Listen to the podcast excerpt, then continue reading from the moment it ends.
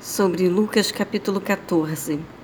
Os evangelhos registram sete milagres realizados por Jesus em dias de sábado, sendo que cinco deles aparecem em Lucas e os outros dois são narrados por João, em João capítulo 5, versículo 10, capítulo 9, versículo 14. Todas as refeições que os judeus fariseus comiam no sábado eram preparadas no dia anterior, conforme as normas da lei por eles interpretadas.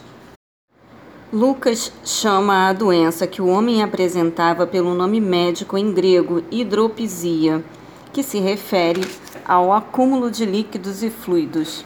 Afetava outras partes do corpo e provocava inchaço generalizado. Manuscritos antigos e fiéis, assim como a King James de 1611, trazem a expressão jumento ao invés de filho, como aparece em algumas versões. O Comitê de Tradução da King James entende que essa variante combina melhor com a expressão boi, que acompanha a frase e com o contexto mais amplo do ensino de Jesus. Em Deuteronômio, capítulo 5, 14, a lei é determinada tanto para os seres humanos quanto para os animais.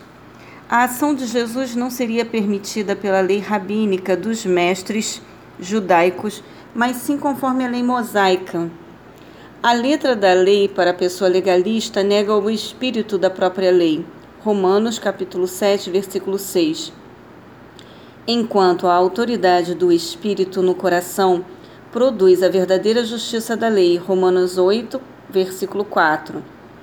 Esse era o ponto de vista que Jesus queria ensinar aos líderes religiosos de sua época. A vida, o amor e a justiça são mais importantes do que milhares de regulamentos e decretos de lei.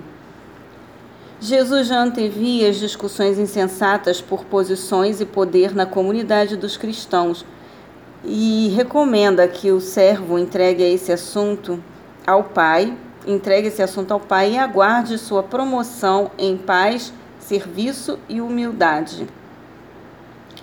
Jesus não está falando apenas de boas maneiras, mas sim da vida espiritual, na qual a humildade é o primeiro requisito para a exaltação, especialmente no juízo final. Deus não honrará os seus filhos segundo a prática mundana de exaltar aos que têm influência nesta vida, mas conforme o testemunho de Cristo que se doou completamente, revelando uma atitude de total abnegação Filipenses capítulo 2, versículo 6, e de acordo também com Tiago, capítulo 2, versículos de 2 a 4.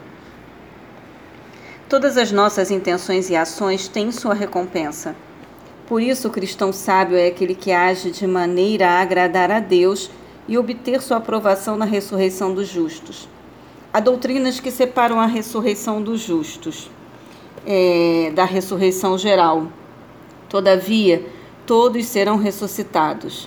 Os justos são os que forem justificados por Deus por causa do sacrifício expiatório de Jesus Cristo e que tiveram comprovado sua fé mediante as suas ações na terra.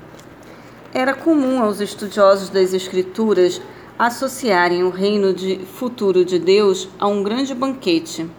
Jesus aproveita a manifestação deste homem para adverti-los em forma de parábola sobre o fato de que nem todos entrariam no reino de Deus. Os homens deram uma série de desculpas falsas, uma vez que ninguém compra terras e propriedades sem ver, ou bois de arado sem experimentá-los, nem mesmo a rigidez das cerimônias matrimoniais dos antigos judeus privaria o jovem marido de levar sua esposa ao banquete e atender ao convite do seu senhor. A parábola do maravilhoso banquete, a grande ceia, nos ensina.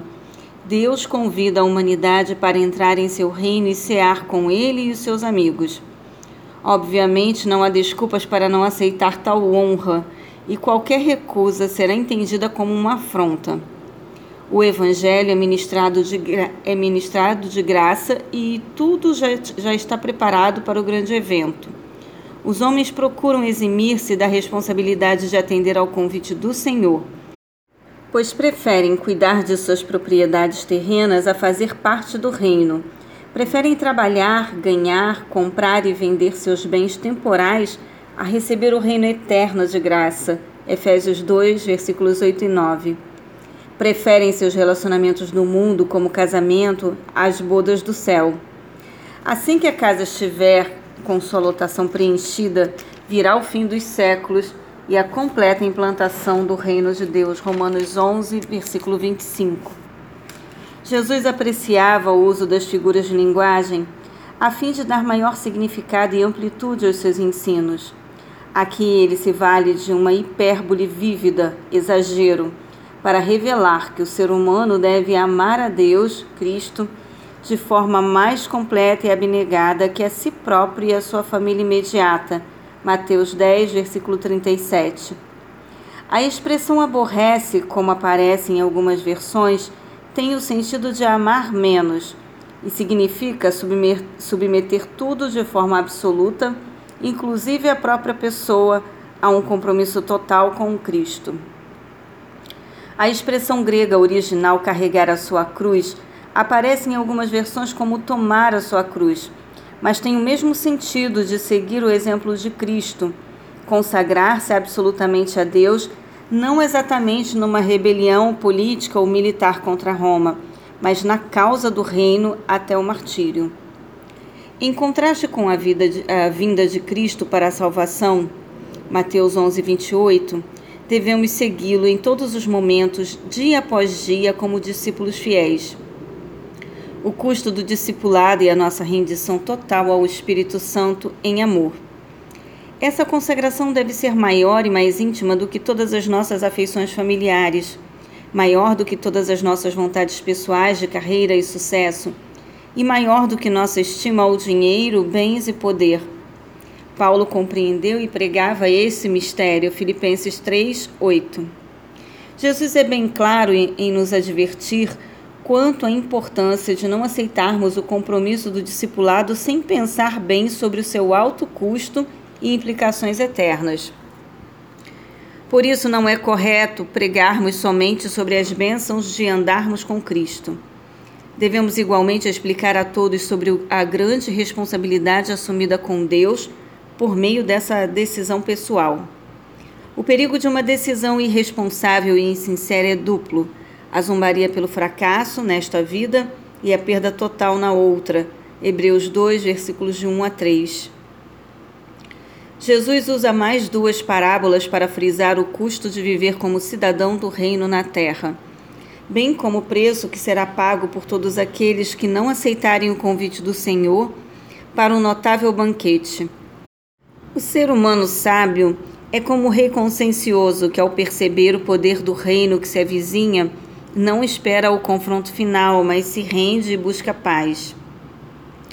Cristo compara o crente morno espiritual e moralmente responsável que não reflete sobre a importância da sua decisão de seguir o Evangelho com o tipo de sal que havia na Palestina no século I, o qual era tão impuro que perdia o pouco cloreto de sódio que abrigava.